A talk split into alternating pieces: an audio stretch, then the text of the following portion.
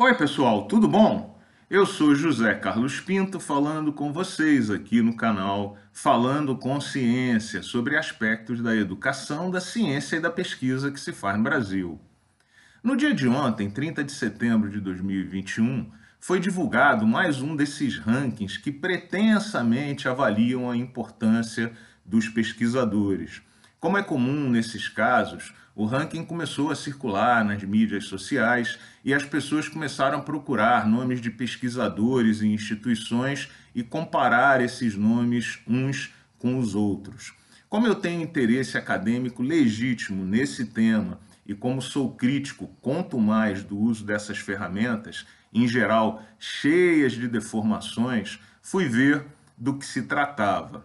Bom, o tal ranking, na verdade, é apenas uma lista de fatores H. O fator H já foi aqui discutido em vídeos anteriores do canal e é uma medida relativa de citações de um determinado autor.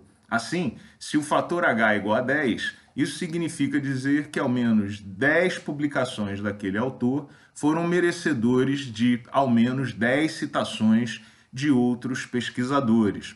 A inferência que se faz é que quanto maior é o fator H, mais importante e produtivo é o pesquisador. No entanto, o fator H está cheio de deformações e depende de variáveis que nada têm a ver com a produção do indivíduo, como por exemplo a área em que ele trabalha. Sendo assim, esse ranking apenas refresca uma ideia bastante velha. Bom, como meu nome não apareceu na lista e o meu fator H normalmente me põe nessas listas, eu fiquei ainda mais curioso sobre os critérios usados para construir o tal ranking. E para minha surpresa, eu percebi que o ranking foi construído apenas com os pesquisadores que mantêm contas ativas e públicas no Google Scholar. É isso mesmo que você ouviu a inferência desse ranking é que pesquisador importante tem conta ativa, pública e com e-mail institucional no Google Escola. Bom, eu não tenho conta no Google Scholar, nem no Facebook, nem no LinkedIn, nem no Research Finder e, portanto, meu trabalho não merece mesmo ser avaliado por esses rankings. Aliás, diga-se de passagem, eu sou um daqueles dinossauros que acha que os sistemas computacionais e plataformas de comunicação de instituições governamentais não deveriam estar instaladas em plataformas como a do Google, que faz uso, que nós não sabemos qual é, dos nossos dados para fazer dinheiro e que possivelmente vendeu esses bancos de dados para instituições que fazem rankings como esse. Fuçando um pouco a plataforma, eu percebi que havia um botão que permitia inserir dados e corrigir informações que eventualmente estivessem incorretas. Eu acionei esse botão e, para minha surpresa, me dei de frente com uma lista de ações necessárias para introduzir essas correções.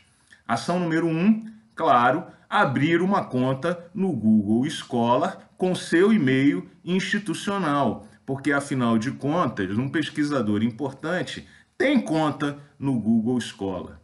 Ação número 2, tornar o seu perfil público e preencher seus dados, ou em outras palavras, você tem que trabalhar para eles fazerem o ranking. A terceira questão é que você tem que se certificar que os seus dados são de fato verdadeiros e se responsabilizar por eles. Ou, de outra maneira, eles não vão de forma alguma checar o que você colocou lá e, portanto, a gente pode duvidar da consistência desses dados. Me lembrei do fato da Camille Nu, que foi discutido aqui em vídeo anterior do canal. Talvez a gente devesse mandar uns perfis fakes lá para a plataforma para ver o que aconteceria. E o quarto ponto, muito importante, pague 30 dólares para ter o seu registro corrigido ou inserido na plataforma. Se você for uma instituição e mandar o nome de muitas pessoas, a gente faz um desconto.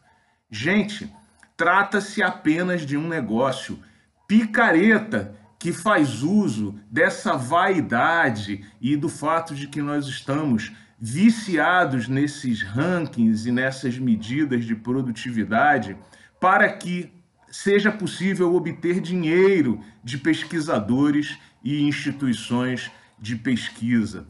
Esses rankings não deveriam, de forma alguma, estar sendo divulgados e celebrados. Eles deveriam estar sendo denunciados. E eles só estão circulando porque algo muito errado está acontecendo na academia, que é essa necessidade esdrúxula de comparar indivíduos e instituições todo o tempo usando ferramentas para lá de questionáveis.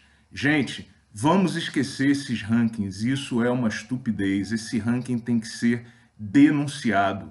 Não divulgue esse ranking, denuncie. Um grande abraço e até o próximo vídeo.